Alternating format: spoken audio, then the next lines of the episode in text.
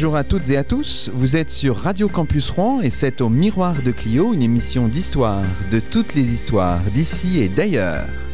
À la réalisation Samuel Guerrier, au micro Luc Dérault. L'émission est diffusée une à deux fois par mois le dimanche entre 10h et 11h. Elle est disponible à l'écoute et peut être téléchargée sur notre page dédiée sur le site de la radio radiocampusrouen.fr.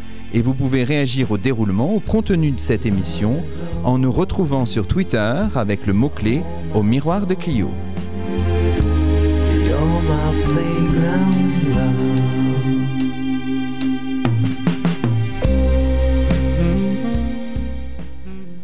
Aujourd'hui, c'est le cinquième numéro de la quatrième saison d'Au Miroir de Clio, exceptionnellement diffusé le troisième dimanche du mois de décembre 2016. Et nous sommes en compagnie de Géraldine Vaughan, maître de conférence au département d'études anglophones de l'Université de Rouen. Bonjour à vous. Bonjour Luc, merci de m'avoir invité. Et je vous en prie, alors on va, euh, c'est un petit peu l'habitude dans cette émission, commencer par un peu dérouler votre, votre parcours. Finalement, vous avez un parcours entre histoire et études anglophones, ce qui fait un peu votre, votre spécificité, on peut dire les choses comme ça? Euh, je dirais que c'est comme les, les enfants adoptés. J'ai une famille biologique qui est celle des historiens, puisque j'ai fait des études d'histoire, j'ai passé l'agrégation d'histoire, j'ai une thèse d'histoire. Et puis j'ai ma famille adoptive qui, qui sont les anglicistes. Et ça fait bientôt 9 ans que j'enseigne dans un département d'anglais et que j'enseigne ici à Rouen. D'accord. Mais au départ, c'était bien des études d'histoire que vous avez faites, donc on était à Paris 1, c'est ça? Oui, c'est ça. Vraiment, vous vouliez devenir historienne, c'est ça qui vous intéressait? Oui, je suis venue chez les anglicistes parce que comme j'avais un sujet d'histoire britannique et qu'on dispense des cours de civilisation britannique, je pouvais enseigner en anglais euh, sur des thèmes euh, d'histoire britannique pour la période contemporaine. Alors, vous avez passé l'agrégation d'histoire et vous avez soutenu une thèse d'histoire contemporaine sous la direction de Robert Franck, Oui. donc à l'université de, Paris 1. Mais déjà là, dans votre jury de soutenance, il y avait aussi euh, des spécialistes d'études anglophones. Enfin, on était sur les deux, à cheval sur deux, deux champs. Il y avait déjà Catherine Maignan, donc qui est euh, professeure d'histoire, euh, enfin de civilisation pardon irlandaise à Lille 3, qui était ma co-directrice. Donc c'est vrai que j'avais une double direction. Et puis il y avait Nancy Green de l'EHESS et, et Tom Devine, mais qui est un Écossais, un universitaire euh, britannique. Donc on avait les, on peut dire qu'on avait déjà un peu les deux dimensions. Alors, euh, si on regarde spécifiquement vos, vos recherches, vous avez commencé par une maîtrise sur l'immigration irlandaise à la fin du 19e siècle à Newcastle, c'est ça? Et c'est- une recherche qui est liée un petit peu à votre histoire personnelle, à votre histoire familiale? Dans ma famille, euh, j'ai un, j'ai un nom irlandais. Dans ma famille, ce sont des Irlandais qui sont venus au Royaume-Uni dans l'entre-deux-guerres. C'est pas directement lié à ceux que j'ai étudiés, puisque moi j'ai regardé les Irlandais qui sont venus pendant la Grande Famine et après au 19e siècle. Mais bien sûr que dans ma famille, il y a des Irlandais qui se sont installés au Royaume-Uni. Donc il y a une filiation euh, de ce côté-là. Et dans votre mémoire familiale, dans votre, je sais pas, construction adolescente, même cette dimension-là, évidemment, était importante et vous interpellait, enfin, suscitait un ensemble de, questions auxquelles vous avez peut-être souhaité à un moment donné répondre en tant qu'historienne ou les choses ne sont pas vraiment posées comme ça? Euh, je peux dire que- la personne qui a compté beaucoup pour moi, c'était mon grand-père, donc le père de mon père, qui était, euh, donc j'ai toujours son nom de famille, dont la famille euh, s'était installée à Birmingham, en Angleterre, donc après la Première Guerre mondiale, et il était anglais par l'accent, anglais de naissance, il était né en Angleterre, mais il se considérait comme irlandais. Et ça s'est manifesté, par exemple, pendant la Seconde Guerre mondiale. Il a refusé de combattre dans l'armée britannique, mais il est allé se battre dans l'armée des Indes. Voilà, pour ne pas être quand même aux côtés des Britanniques. Donc il était aux côtés des Britanniques, mais aux Indes. Donc voilà cette spécificité qui était affirmée. Ce qui fait que vous-même, vous avez baigné dans, les, dans la langue anglaise euh, très tôt, enfin, c'est ça. euh. Oui, Donc vous êtes vraiment dans une double, voire une triple culture, si on considère le monde britannique comme étant fractionné, enfin, je ne sais pas. Tout à fait. Il y a la culture française, qui est quand même ma langue, le français est ma langue maternelle, et c'est là où j'ai passé, j'ai vécu le plus dans ma vie, en France. C'est le pays, pardon, dans lequel j'ai passé le plus de temps. Mais il y a aussi l'Écosse, qui était le pays de tous mes étés, où je retrouvais mes cousins, et de temps en temps l'Irlande. Mais je connais mieux l'Écosse, parce que la famille s'est installée, euh, à la génération de mon père, ils sont installés en Écosse, et donc on y allait régulièrement tous les étés. Donc c'est le pays avec lequel je suis le plus, le plus familière au Royaume-Uni. Et donc ça veut dire que vous êtes familière aussi avec les accents, Enfin, qui sont quand même très spécifiques. Enfin, Pour quelqu'un qui est francophone, euh, enfin, j'ai un souvenir d'un voyage en Écosse. euh, L'anglais des Écossais, c'est difficile. Tout à fait. En plus, il y a des, dialectes locaux. Donc, euh, on parle à Glasgow le Glaswegian, mais on a aussi l'écossais des villages euh, environnants. Donc, on a tout un, argot et tout, tout un accent que moi, je reconnais très, très bien. Mais pour vous dire que vous n'êtes pas le seul perdu, pour les Anglais, les films, par exemple, de Ken Loach qui se passent en Écosse sont sous-titrés pour eux. Donc, même un Anglais ne comprend pas forcément un Écossais de Glasgow. Euh, tellement l'accent est fort et tellement les expressions sont particulières. Et l'accent irlandais, c'est aussi un accent spécifique? Alors vous avez l'accent qu'on va retrouver à Belfast en Irlande du Nord, qui a parfois des... On, on peut entendre un petit peu des intonations qui ressemblent à, à un accent écossais, et puis l'accent beaucoup plus doux d'Irlande du Sud. Euh, après, tout dépend du milieu social, bien sûr, puisque l'accent est marqué socialement. Et cet accent plus doux, on va le retrouver par exemple un peu en héritage dans l'accent américain. D'accord. Donc revenons un petit peu à votre parcours. Donc cette maîtrise sur l'immigration irlandaise à la fin du, du 19e siècle à Newcastle, et puis ensuite vous avez euh, fait le choix pour votre DEA et votre thèse d'étudier les Irlandais en Écosse. hein. Votre thèse, je crois que son titre c'est Les immigrés irlandais dans l'Ouest écossais entre 1851 et 1918. Alors pourquoi ce choix-là? Est-ce que c'est un choix d'opportunité historiographique? Il y avait euh, finalement une lacune, une béance historiographique que vous vouliez combler. Alors il y a plusieurs considérations que je pense que rencontrent les étudiants en histoire qui veulent faire une maîtrise et après une thèse. D'abord une contrainte euh, d'archives. Il était plus facile pour moi de me rendre en Écosse pendant des périodes prolongées parce que j'y ai de la famille, donc il y avait une question pratique et matérielle. Et ensuite, en ce qui concerne la béance historiographique, il est clair que j'ai choisi d'étudier des villes qui, euh, d'une part, étaient célèbres pour leur passé sectaire, donc il y avait eu beaucoup de conflits entre protestants et catholiques, et d'autre part, qui avaient été peu étudiées. Donc je dirais que j'ai obéi à une double opportunité. D'accord. Alors vous dites, vous avez choisi des villes parce que vous avez choisi de vous focaliser sur trois villes. Alors Airdrie, Coatbridge et Greenock. C'est ça, je les prononce sans doute assez mal, mais je vais vous laisser le faire peut-être. Non, non, c'est très bien prononcé. Donc, c'est Air- Airdrie et Coatbridge sont des villes du bassin minier situées à l'est de Glasgow. Donc, on avait euh, l'industrie minière, de la métallurgie, de la sidérurgie, et le port de Greenock, qui est un des le, le port, l'avant-port de Glasgow en fait, où arrivaient tous les navires des colonies et où s'étaient installées des raffineries de sucre et les chantiers navals qui ont fonctionné jusqu'à très récemment. Et le choix de ces trois villes, ça vous est venu assez spontanément? Comment comment s'est fait ce, ce choix? Alors à l'époque, il y avait même pas, il y avait pas tellement, on n'écrivait même pas d'email. J'avais écrit des lettres à des universitaires britanniques ou écossais en l'occurrence qui avaient travaillé la question. Et l'un d'entre eux, et je salue sa mémoire ici, c'est Bernard Aspinwall, m'avait répondu dans une grande lettre que ce serait bien de se, de s'intéresser à ces villes en particulier. Donc j'ai été guidée. D'accord. Revenons aussi un petit peu à la, à la période que vous embrassez, une période quand même euh, assez large dans, dans votre thèse, rappelons-le, soutenue en, en 2007. Donc 1851, on est dans la période victorienne. Pourquoi cette euh, date de début? Alors, ça correspond à l'immédiate après-famine. Donc, la grande famine en Irlande, qui a poussé 1,5 million d'Irlandais à quitter leur euh, terre natale. Les dates de la grande famine, ce qu'on donne en règle générale, c'est 1845, 1851-52. Et j'ai choisi de commencer en 1851 parce que c'est l'année du recensement décennal qui avait démarré à partir du début du 19e siècle. Donc, on avait finalement euh, le gros de l'immigration irlandaise était déjà plus ou moins installé en Écosse. Donc j'avais choisi cette date de départ. Et ensuite, l'idée, c'était de s'inscrire dans un temps plus ou moins long. Pour la période contemporaine, on peut considérer ça comme un temps assez long, 70 années, pour observer deux, voire trois générations, parfois quatre. Et j'ai prolongé cette période d'études jusqu'en 1918 parce que ça marquait bien sûr la fin de la Première Guerre, mais aussi la loi sur l'éducation écossaise qui a intégré les catholiques dans le système d'éducation publique, ce qui est une particularité écossaise. D'accord. Vous avez publié cette thèse euh, récemment, en 2013, en anglais, et là vous avez poussé encore un petit peu plus loin, jusqu'en 1921. Oui, jusqu'au moment de la séparation des deux Irlandes, en fait. Voilà, c'était euh, bon pour euh, que le, le cycle soit peut-être euh, complètement, complètement abouti. Alors, donc une période assez longue, donc ce qui veut dire quand même un travail assez conséquent avec une méthodologie qui est un petit peu, on le disait, hein, celle de la micro-histoire, c'est-à-dire vous focalisez, vous mettez le focus sur les trois villes dont on a parlé. Alors ça suppose d'adopter une mé- méthodologie adéquate, hein, qui est celle de la, micro-histoire. Qu'est-ce que ça a comme contrainte pour vous, euh, euh, ce choix-là? Alors, ça se manifestait par essentiellement des archives locales et municipales.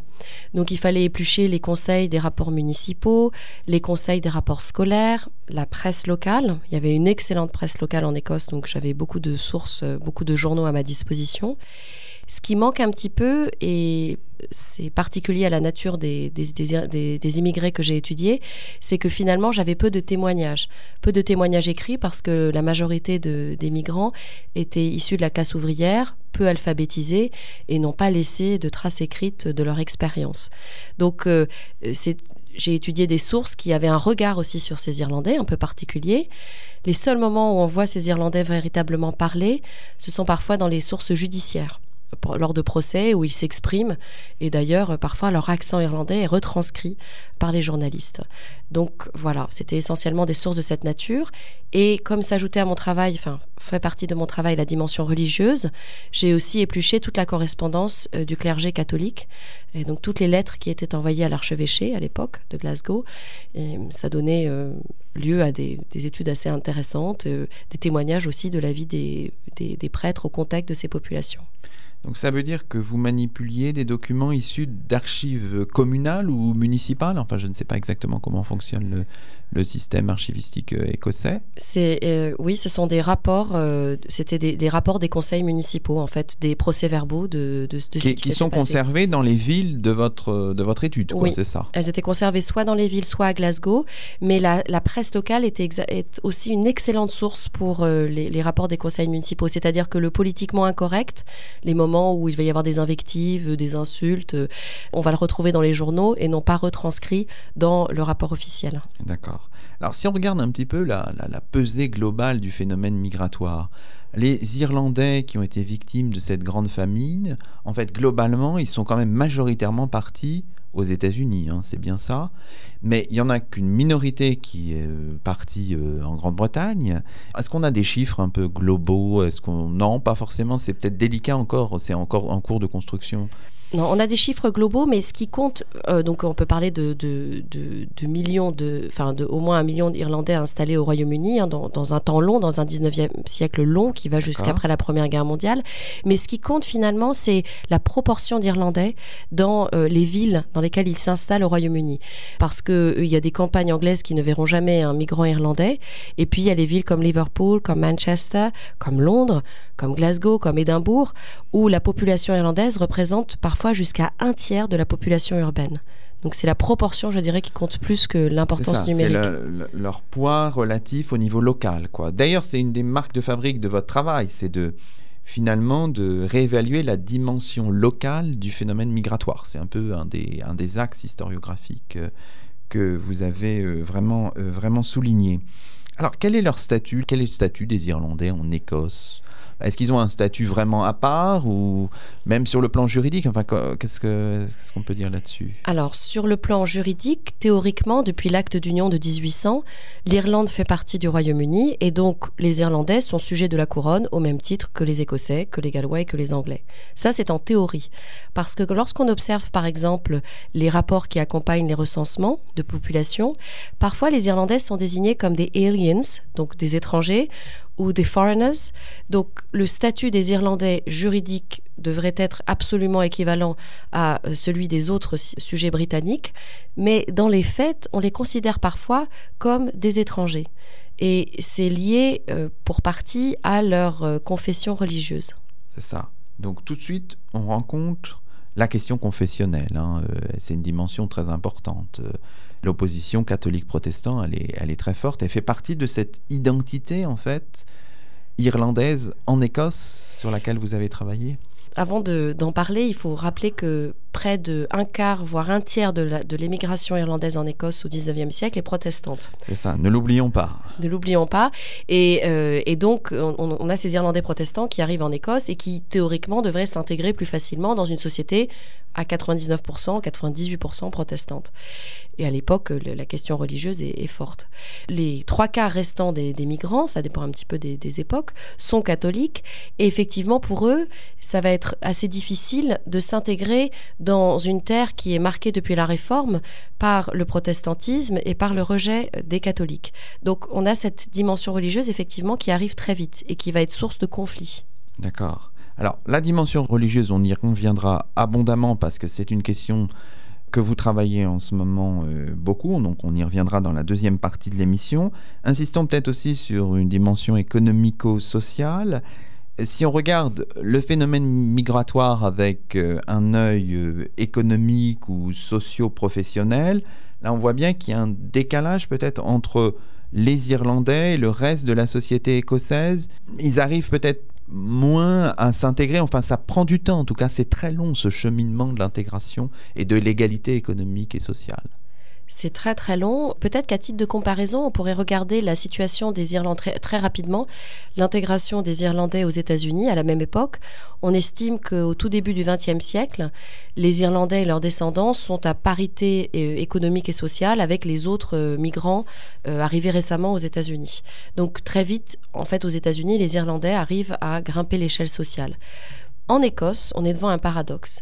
C'est-à-dire qu'en réalité, il faut attendre les années 1980 pour que les Irlandais et leurs descendants arrivent à parité économique et sociale avec le reste de la population écossaise. Donc on a cette intégration très lente, difficile, qui tarde et qu'il est parfois assez complexe, euh, assez complexe d'expliquer cela. Mais quels sont, à votre avis, les, facteurs majeurs d'explication? Alors, je ne sais pas si on a le droit de revenir à la question religieuse, mais bien sûr que, euh, bien sûr que la, question confessionnelle, c'est-à-dire que les, les, divisions confessionnelles dans la société écossaise et tout particulièrement dans l'ouest de l'Écosse, jouent un grand rôle dans ce retard de l'intégration. Il y a aussi le fait que si on les compare à ceux, euh, à leurs compatriotes qui sont partis aux États-Unis, les Irlandais qui émigrent en Écosse sont les plus pauvres parmi les migrants. Pas, les plus pauvres de la société irlandaise, parce que les plus pauvres ne pouvaient pas partir, mais parmi les migrants, ce sont les plus pauvres, les moins qualifiés. Et donc, ils vont mettre plus de temps à atteindre un niveau de qualification égal. D'accord. Alors, si on essaye de, de regarder avec un œil cette fois euh, plus général, cette expérience migratoire, on ne peut pas généraliser, vous le dites aussi dans votre travail, le phénomène migratoire, ça génère des expériences absolument multiples. Il est difficile en fait d'avoir un regard trop général, trop généraliste.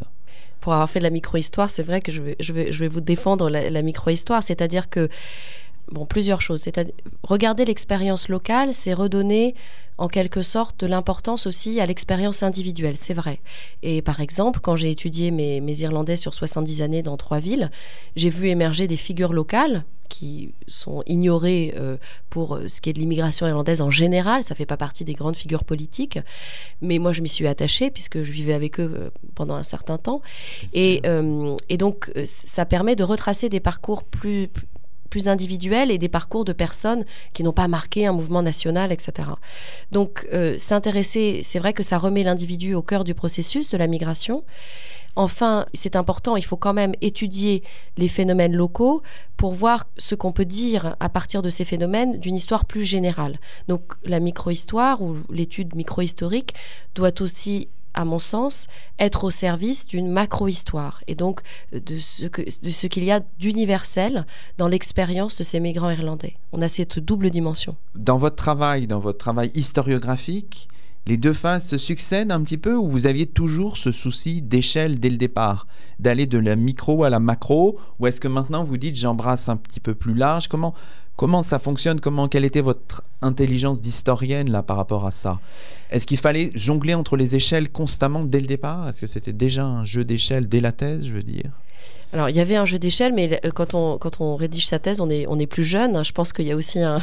Il y a question de maturité. Voilà, il y a une question de maturité. Donc, on est plus quand on est au contact des choses et le nez dans ses archives. Parfois, on ne voit pas plus loin que le bout de son nez. Donc, on est très, très inscrit dans les problématiques locales. Mais bien sûr qu'il fallait, il fallait constamment articuler les deux échelles. Je pense que j'ai essayé tant que faire se peut de le faire dans ma thèse, euh, articuler les deux échelles, c'est-à-dire par exemple quand j'étudiais les associations nationalistes locales, eh bien je voyais comment ça avait joué à une échelle nationale, voire parfois impériale, puisque le mouvement irlandais, la, caractéristique du mouvement nationaliste irlandais, c'est qu'on le retrouve au Royaume-Uni, mais aux États-Unis, au Canada, en Australie, en Nouvelle-Zélande, en Afrique du Sud, partout où les Irlandais se sont installés. Donc on ne peut pas faire que de la micro-histoire, puisqu'on est face aussi à une histoire globale. Donc il faut, multiplier les outils de comparaison. Enfin. Et est-ce que la notion de diaspora, elle est pertinente dans ce cas précis? Est-ce qu'elle c'est un concept opératoire pour vous que vous avez mobilisé ou est-ce que ça s'applique plutôt à d'autres à d'autres champs à votre avis? Est-ce que vous l'avez vous l'avez manipulé ce, ce concept? Alors je m'en suis pas pas beaucoup, je n'ai pas beaucoup utilisé parce que maintenant c'est un concept qui est employé un peu, un peu trop employé à en tort et à travers un peu. et voilà, qui perd de son sens de, le, de la dispersion d'une population, etc., de- du sens euh, étymologique et historique. Donc, on, on peut parler communément de la diaspora irlandaise. C'est une manière pratique de dire, de parler des, histo- euh, de- des Irlandais pardon, aux quatre coins du globe. Euh, moi, je ne m'en suis pas euh, servi particulièrement et je ne crois pas qu'il y ait une dimension véritablement diasporique dans le phénomène migratoire irlandais. D'accord. Bon, bah écoutez très bien. Ce que je vous propose, c'est de marquer une première pause, puisque le temps passe très vite en votre compagnie, et c'est vous qui avez fait la, programmation musicale de cette émission. Et on va marquer une première pause en compagnie d'un groupe rebelle irlandais qui s'appelle The Wolf Tones, du nom du patriote irlandais Theobald Wolfe Tone, l'un des chefs de la rébellion irlandaise de 1798. C'est Some Say the Devil is Dead sur Radio Campus Rouen. Some say the devil is dead, the devil is dead, the devil is dead. Some say the devil is dead and buried in Killarney. More say he rose again, more say he rose again, more say he rose again and joined the British Army. Feed the pigs and milk the cow and milk the cow and milk the cow. Feed the pigs and milk the cow and early in the morning. Tuck your leg up, Paddy dear, Paddy dear, I'm over here. Tuck your leg up, Paddy dear, it's time to stop your yawning. Some say the devil is dead, the devil is dead, the devil is dead. Some say the devil is dead and buried in Killarney. More say he rose again, more say he rose again, more say he rose again and joined the British Army. Katie, she is tall and thin, she's tall and thin and tall and thin. She is tall and thin and likes a drops of brandy. Drinks it in the bed each night, drinks it in the bed each night, drinks it in the bed each night. It makes her nice and randy. Some say the devil is dead, the devil is dead, the devil is dead. Some say the devil is dead and buried in Killarney. More say he rose again, more say he rose again, more say he rose again and joined the British Army. Diddly daddle dumpty daddle, diddly daddle dumpty daddle, diddly daddle dumpty diddly daddle dum Diddle daddle dumpty daddle, diddly daddle dumpty daddle, diddly daddle dumpty daddle, dumpty daddle daddle. My man is six foot tall, he's six foot tall, he's six foot tall. My man is six foot tall, he likes his sugar candy. Goes to bed at six o'clock, goes to bed at six o'clock, goes to bed at six o'clock. He's lazy, fat and Some say the devil is dead, the devil is dead, the devil is dead. Some say the devil is dead and buried in Killarney. More say he rose again, more say he rose again, say he rose again and joined the British Army. The wife she has the hairy thing, a hairy thing, a hairy thing. The wife she has a hairy thing. She showed it to me on Sunday. She bought it in a furrier shop, bought it in a furrier shop, bought it in a furrier shop. It's going back on Monday. Some say the devil is dead, the devil is dead, the devil is dead. Some say the devil is dead and buried in Killarney. More say he rose again, more say he rose again, say he rose again and joined the British Army.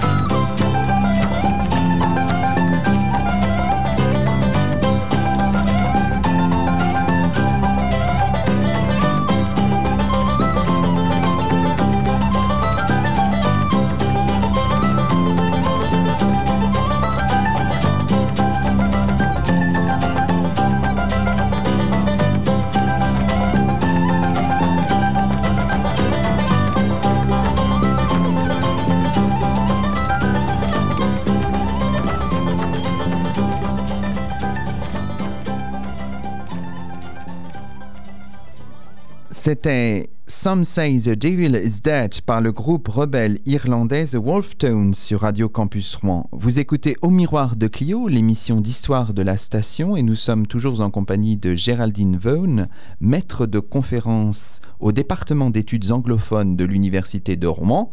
Et nous parlons de ses travaux, doctoraux d'abord, postdoctoraux ensuite.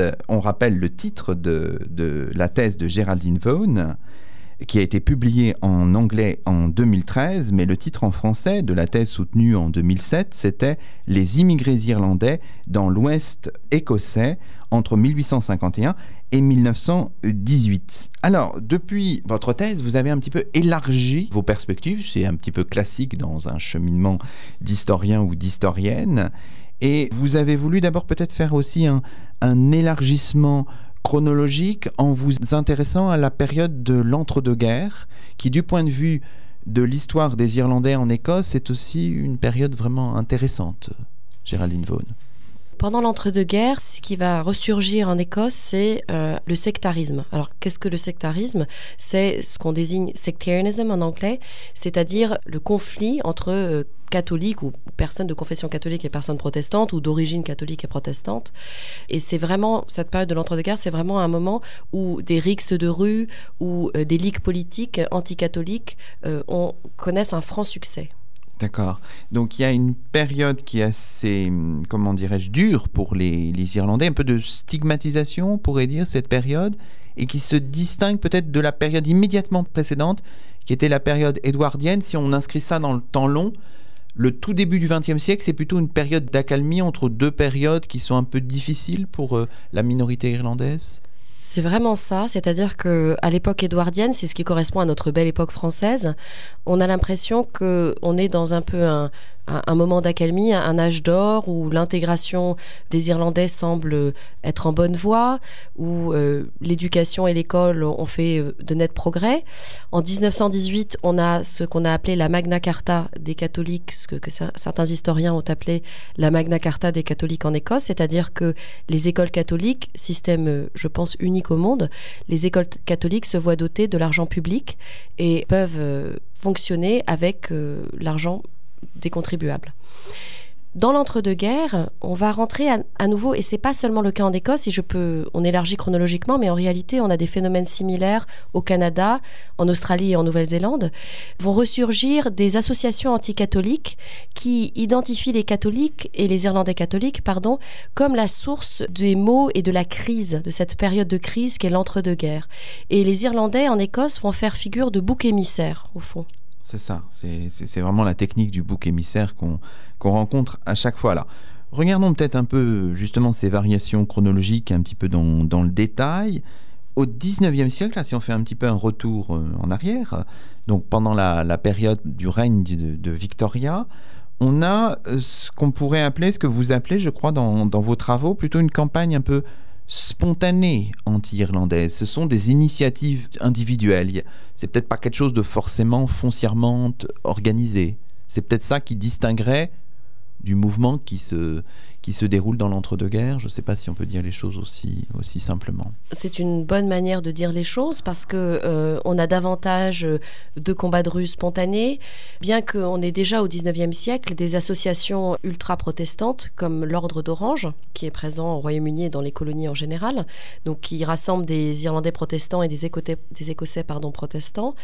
Et lors des manifestations du 12 juillet, on a souvent des, affrontements entre catholiques et protestants qui découlent de ces manifestations. On a des affrontements aussi au sortir des pubs, le samedi soir, euh, après des soirées imbibées. Donc on a toute forme de violence dans la rue.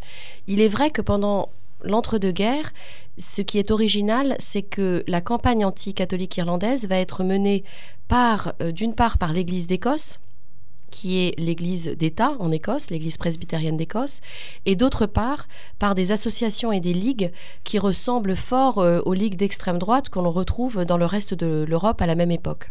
Donc c'est comme s'il y avait un petit peu une institutionnalisation du, du mouvement, enfin de, du mouvement de lutte contre la minorité irlandaise. Est-ce qu'on peut dire les choses comme ça? C'est peut-être un peu fort. C'est peut-être un peu fort, mais il y a quelque chose de vrai dans cette institutionnalisation. Et ce qui est intéressant de voir, c'est qu'elle est en décalage avec finalement le reste de la société civile et par exemple avec le paysage législatif, puisqu'il n'y a pas de loi anticatholique adoptée dans les années 20 et 30. On, voit, on va plutôt vers le démantèlement de l'arsenal juridique et législatif anticatholique qui était hérité de la période de la Réforme. Donc on a un monde législatif qui progresse vers la tolérance religieuse et ce monde euh, politico d'agitation pardon politique qui elle euh, manifeste une grande hostilité à l'encontre des Irlandais catholiques. on le voit bien dans un texte dont on pourrait peut-être faire la, lecture maintenant. C'est un texte de, de 1923. C'est un rapport de l'Assemblée générale de, l'Église d'Écosse, dont le titre même, je vais vous laisser le prononcer en anglais, annonce déjà un peu tout le programme finalement, Géraldine Vaughan.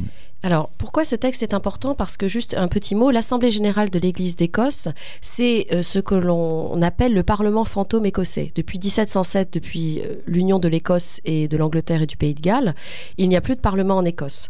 Et l'Assemblée générale de l'Église d'Écosse, c'est un lieu où sont discutés tous les ans des questions théologiques, mais pas seulement, des questions de politique, de société.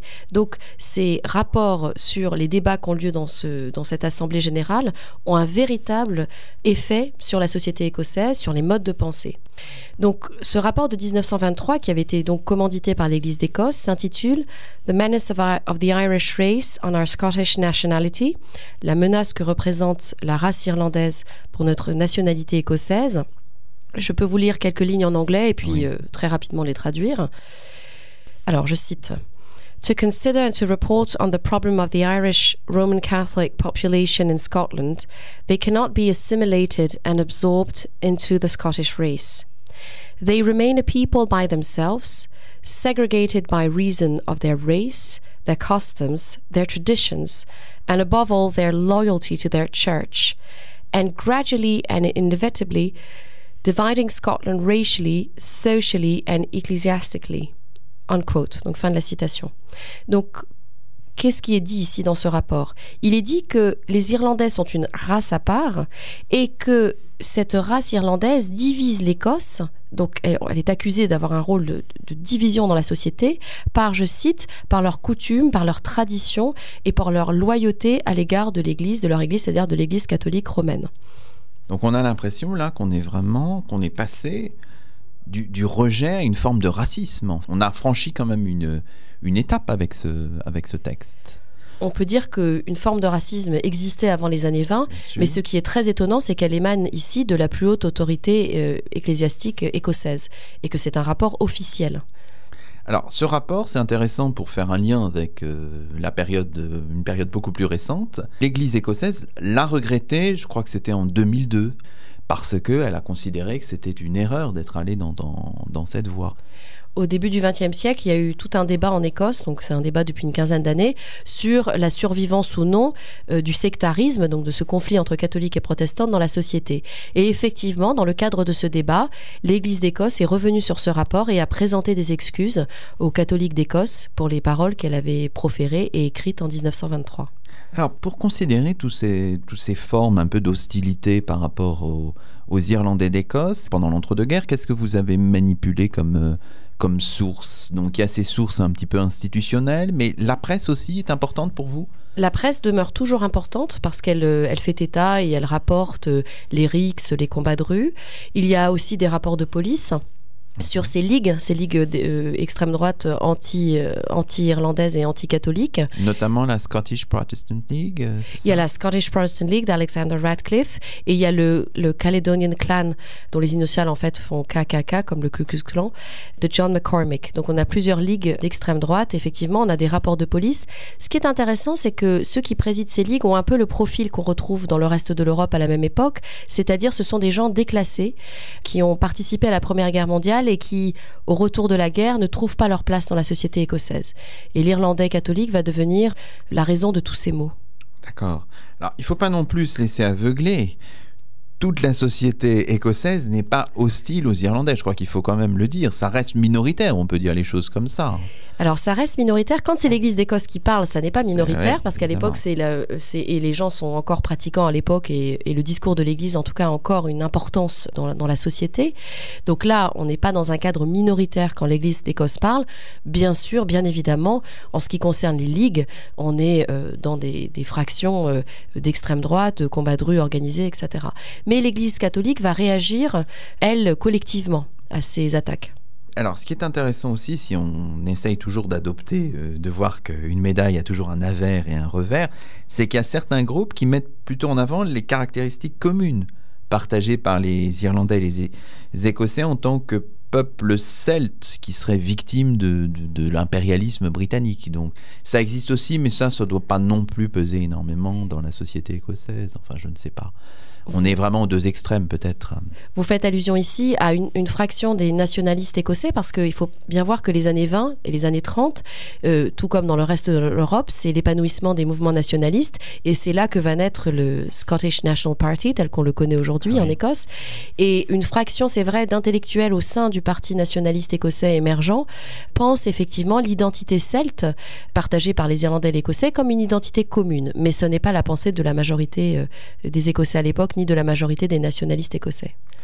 Alors, dans votre souci d'élargir euh, vos perspectives, euh, vous, êtes adossé, je pense, à une historiographie. On pourrait peut-être en dire un, mot. Est-ce que l'historiographie en général du phénomène euh, migratoire qui vous intéresse, la présence des Irlandais en Écosse, elle est très fournie dans le dans le monde, euh, je sais pas, des historiens britanniques ou anglo-saxons? Est-ce que c'est une historiographie qui est en essor plutôt?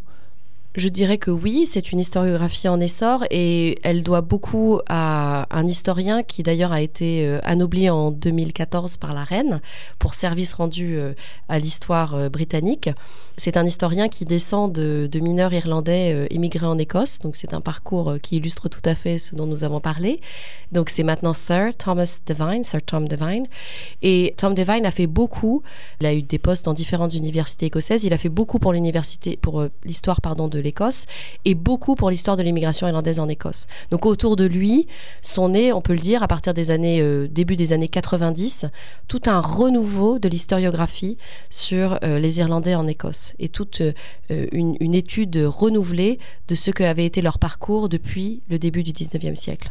Et ça a généré pas mal de travaux d'étudiants aussi dans son sillage. Enfin voilà, il y a toute une petite école historiographique qui se développe. Oui, tout à fait. Et je peux dire que je- j'en fais partie aussi euh, d'un point de vue français, mais je- j'ai, on, on fait partie de, de- de cette école-là, oui, avec d'autres historiens, euh, et surtout des historiens britanniques, mais des historiens aussi installés en Écosse.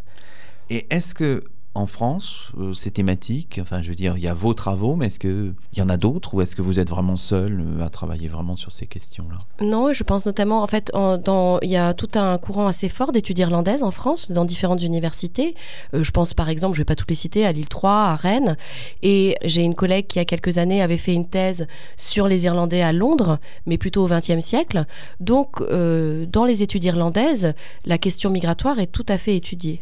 Parce que les études irlandaises sont quand même importantes en France. Ah oui, parce qu'il y a une tradition d'alliance, c'est-à-dire a du, les Français ont du mal avec les Anglais, mais avec les Irlandais, c'est une autre histoire. D'accord.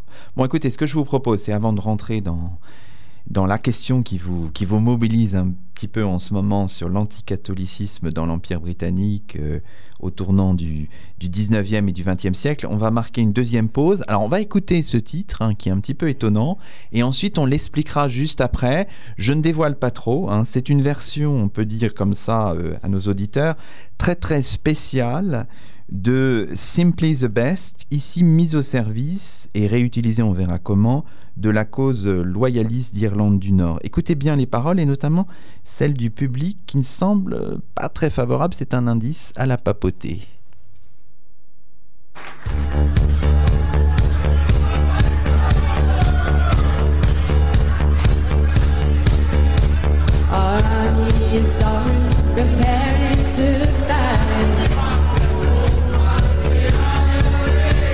Ready for battle in strength and in might.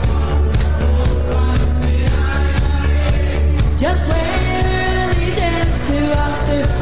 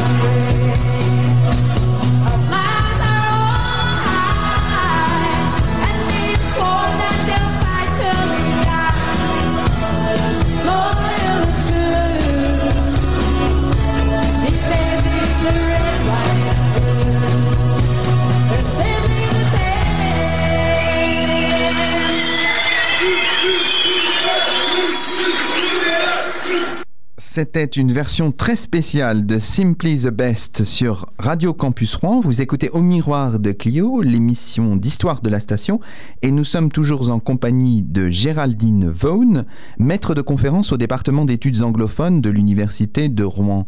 Alors, on vient d'écouter, c'est une version, comment on pourrait dire les choses, Géraldine Vaughan vraiment réadaptée dans un contexte très particulier. Je vous laisse le soin de présenter à nos auditeurs à la fois le, sens et les, et les paroles de cette, euh, de cette version un peu spéciale de Simply the Best. On pourrait commencer par dire que c'est un chant de supporters de foot, de football. Plus particulièrement, c'est chanté lors des, des, des matchs où, où les Rangers, donc qui est le, un des clubs, des grands clubs de, de football de Glasgow, jouent.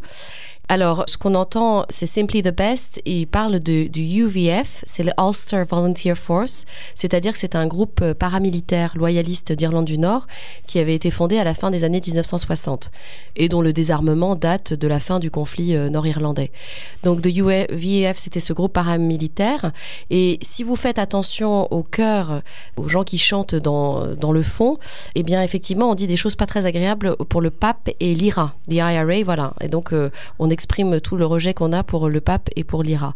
Donc, voilà un exemple parfait de chansons sectaires, de chants sectaires, de supporters de foot, qui sont encore aujourd'hui, euh, bien que maintenant euh, il, soit interdit de chanter ça, mais qui sont souvent chantés par les supporters lors des grands matchs euh, qui se tiennent en Écosse. Parce qu'il faut bien expliquer qu'à Glasgow, il y a plusieurs clubs de, de football, mais il y en a deux qui sont très connus. Il y a une rivalité très forte entre d'un côté le Celtic et de l'autre les, le Rangers Football Club, hein, le- les Rangers comme on dit. Et c'est lié à l'histoire de l'immigration irlandaise, puisque le Celtic euh, Football Club a été créé à l'origine par des frères euh, maristes euh, à la fin du 19e siècle qui voulaient occuper les ouvriers, les jeunes ouvriers désœuvrés après leur journée de travail. Donc l'idée c'était de les empêcher d'aller au pub et de les encourager à jouer au foot. Et donc ce Celtic Football Club accueillait des joueurs irlandais ou d'origine irlandaise catholique. Et quand il a commencé à connaître un certain succès dans les, les matchs de ligue, eh bien le Rangers Football Club a été créé pour contrer l'avancée du Celtic. Et chez les Rangers, la tradition, c'est qu'on ne recrutait pas de catholiques, on ne recrutait que des protestants. Et voilà l'origine de cette rivalité euh, de football. Alors, la rivalité, elle perdure aujourd'hui, hein, on, le, on le voit bien. Est-ce que dans toute cette histoire, il y a vraiment l'héritage de l'histoire que vous, vous avez parcourue? Ou alors c'est simplement une instrumentalisation et ça correspond pas forcément à la réalité d'aujourd'hui? Il y a deux choses. C'est vrai qu'il y a, une part d'héritage, parce que s'il n'y avait pas eu cette immigration irlandaise, catholique, à ce moment-là, et la fondation de ce club, et ces rivalités ces tensions, on n'aurait pas euh, la guerre qui existe entre les Celtics et les Rangers, qui se traduit très concrè- concrètement par euh, des pubs où se rendent les supporters des Celtics et d'autres pubs où se rendent les supporters des Rangers. Et vous n'avez pas intérêt à aller dans un pub de Rangers si vous êtes supporter des Celtics. Il peut vous arriver des choses assez graves. Donc, il y a un héritage de l'histoire. Et aujourd'hui, on pourrait dire que c'est un des derniers reliquats de sectarisme qui existe dans la société écossaise. On pourrait dire que, franchement, le dernier bastion du sectarisme c'est, euh, s'exprime pardon, dans ces matchs de football et, au fond, se limite à ça. Et donc, on pourrait dire que l'histoire des Irlandais en Écosse, c'est une histoire plutôt apaisée aujourd'hui? Enfin, les choses se sont apaisées. Dans toute la séquence chronologique que vous avez embrassée, on va vers, plutôt vers l'apaisement. On va vers l'apaisement et puis euh, on va vers une, une intégration euh, socio-professionnelle marquée depuis la fin des années 1970.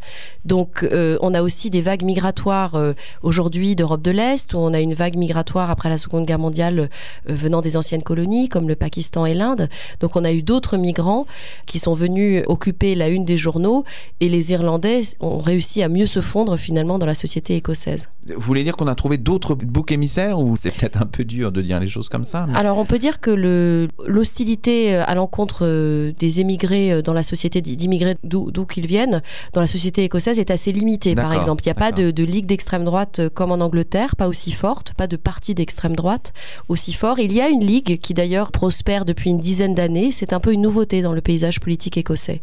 Le fait que le, le Scottish National Party soit si dominant dans la vie politique, on l'a vu lors des dernières élections législatives, ça, ça reconfigure les choses ou comment, comment ça joue ça eh bien, le Scottish National Party affirme qu'il est un parti, non pas, c'est un parti nationaliste, mais pas à base non ethnique. C'est-à-dire que quiconque se sent écossais, qu'il soit d'origine pakistanaise, irlandaise euh, ou polonaise, peut s'intégrer dans ce civisme écossais.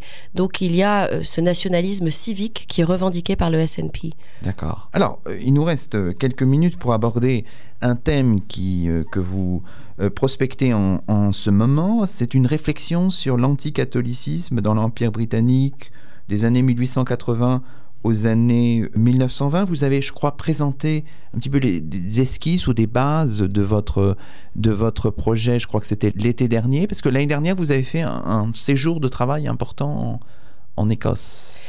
J'étais pendant six mois visiting fellow donc dans la School of Divinity, donc c'est la faculté de théologie de l'université d'Édimbourg, qui accueille des étudiants de théologie, mais aussi des historiens, puisque celui qui m'a invité était euh, tiens la chaire d'histoire du christianisme. Donc pendant ce séjour, j'ai eu l'occasion d'abord de, finir un travail d'archive en Écosse sur cette question-là, et je voudrais dire que mon travail sur l'anticatholicisme donc au Royaume-Uni et dans les dominions, donc au Canada et Australie et Nouvelle-Zélande, fin du 19e siècle euh, entre deux guerres, ce travail s'inscrit dans une réflexion sur qu'est-ce que la Britishness. Et je peux dire qu'aujourd'hui, au vu des différents référendums, je vous rappelle qu'en 2014, on a eu le référendum sur l'indépendance écossaise, qui certes a abouti au rejet de, l'indépendance, mais on avait 55% contre l'indépendance et 45% en faveur de l'indépendance. Plus récemment, on a eu le Brexit, où les Écossais ont fait bande à part en votant à 66% pour rester dans l'Union européenne. Donc la question aujourd'hui, c'est finalement qu'est-ce que- qu'est-ce qu'être britannique? Et cette question de la Britishness, de l'identité britannique, ma volonté, ce serait de la, réexplorer à partir du prisme de l'identité religieuse à la fin du XVIIIe siècle et au début du XIXe siècle. Et j'étudie des sociétés anticatholiques qui ont justement une idée de ce que c'est qu'être britannique et qui veulent l'affirmer pour le Royaume-Uni et pour les colonies. D'accord. Alors, du point de vue de l'historiographie, il y a une historiographie, j'imagine, assez riche sur le, sujet du côté britannique, ou est-ce qu'au contraire, c'est quelque chose qui n'est pas si important que cela? Il y a quelques historiens qui ont travaillé la question, notamment John Wolfe, mais mon idée, ce serait de faire euh, un portrait, de brosser le portrait de cet anticatholicisme, non seulement pour le Royaume-Uni, ça a déjà été un petit peu fait, mais aussi de l'intégrer à un travail plus général sur le domaine impérial. Donc c'est penser la métropole, qu'est le Royaume-Uni, et ses colonies en même temps, dans un même mouvement. D'accord. Donc ça veut dire, euh, du point de vue euh, géographique, ça paraît énorme. hein. Donc là, il va falloir euh, voyager, manipuler beaucoup de sources différentes. Enfin, c'est un projet très très ambitieux. Alors, pour le Royaume-Uni, les archives, j'ai à peu près bouclé la question. C'est vrai qu'il reste le Canada. Pour l'Australie, bien aujourd'hui, on a quand même la chance d'avoir beaucoup d'archives numérisées. Et notamment la presse, qui reste une archive, une source importante pour mes travaux. Donc, euh, j'ai accès à pas mal de journaux australiens, même des journaux ultra-protestants du début du XXe siècle, qui sont accessibles en ligne. Donc, il y a cette chance-là. Parce que une de vos sources, précisément, on revient à ça, mais ce sont les journaux hein, qui sont... Ce sont les journaux et aussi, bien sûr, toutes les sources qui ont trait à ces sociétés que j'étudie, ces sociétés euh, donc an- anti, euh, ultra-protestantes, qui sont des sociétés qui sont animées par euh, des membres de la classe moyenne, de, de la classe ouvrière, et qui essayent de se faire une place dans le paysage politique, tant au Royaume-Uni que dans les différentes colonies. Alors, dans votre communication de, l'été dernier, vous établissiez une espèce de, de typologie de l'anticatholicisme. Vous distinguiez l'anticatholicisme constitutionnel, l'anticatholicisme théologico-politique, l'anticatholicisme socio-national. Alors, est-ce que vous pourriez nous présenter, peut-être de manière un petit peu dans les grandes lignes, ce triptyque-là? L'anticatholicisme constitutionnel, pour aller très rapidement, c'est l'anticatholicisme qui est inscrit dans la législation britannique. Alors juste pour vous donner un exemple, en 2013 a été euh, adoptée une loi qui s'appelle la, la Suc- Succession to the Crown Act, qui redéfinit les règles de succession la- pour la monarchie britannique. Et depuis 2013, le monarque a le droit d'épouser un catholique. Donc jusqu'en 2013, le monarque qui est le chef de, file de l'Église anglicane, car il n'y a pas de séparation entre l'Église et l'État au Royaume-Uni, eh bien ce monarque ne pouvait pas épouser un catholique ou une catholique. Donc cette, euh, cet anticatholicisme constitutionnel, vous voyez, il, remonte jusqu'à aujourd'hui. Euh, il peut aller jusqu'à aujourd'hui. L'anticatholicisme théologico-politique, c'est euh, cet anticatholicisme qui est né bien sûr à l'époque de la Réforme, donc c'est le rejet des catholiques, le, le rejet théologique, donc il y a les questions eucharistiques, il y a les ques- questions bien sûr de gouvernance dans l'Église, et ce qui m'intéresse ici, c'est la dimension anti-tyrannique, c'est-à-dire que ces sociétés anticatholiques se présentent comme des sociétés qui défendent les libertés religieuses et les libertés politiques fondamentales, et contre un, un pape, contre une religion, contre un catholicisme qui serait soumis au clergé et soumis au grand chef de file qu'est le pape, au grand parfois dépeint comme l'antéchrist. Enfin, un anticatholicisme socio-national, ça c'est vraiment le fruit, euh, c'est vraiment ce qu'on voit apparaître pardon, dans les années 20, c'est-à-dire le rejet ethnique des Irlandais comme à la fois comme porteurs de ce catholicisme et, comme race. Donc là, on mêle des, à la fois un préjugé ethnique et un préjugé religieux. Et ça, c'est vraiment la marque de fabrique des années 20-30. D'accord. Bon, vous avez déjà un, un beau champ d'études. Là, vous envisagez de travailler sur ça pendant euh, encore plusieurs années avant de publier éventuellement un livre. Enfin, L'idéal, ce serait encore, euh, encore oui, encore que- quelques toutes petites années, et puis, euh, et puis pour pour écrire un livre, j'aimerais bien commencer à l'écrire euh, là en janvier 2017, mais il faut encore que je me rende au Canada, et puis j'ai encore quelques petites choses à voir en Australie aussi. bon, bah écoutez, c'est un beau programme. On vous réinvitera pour parler de ce livre au moment de sa publication. Ben, on vous remercie beaucoup. C'est ainsi que se termine le dernier numéro de l'année 2016. Nous étions aujourd'hui en compagnie de Géraldine Vaughan, maître de conférence au département d'études anglophones de l'Université de Rouen. Au miroir de Clio revient, ne vous inquiétez pas, en janvier 2017. En attendant, toute l'équipe de l'émission vous souhaite d'excellentes fêtes de fin d'année.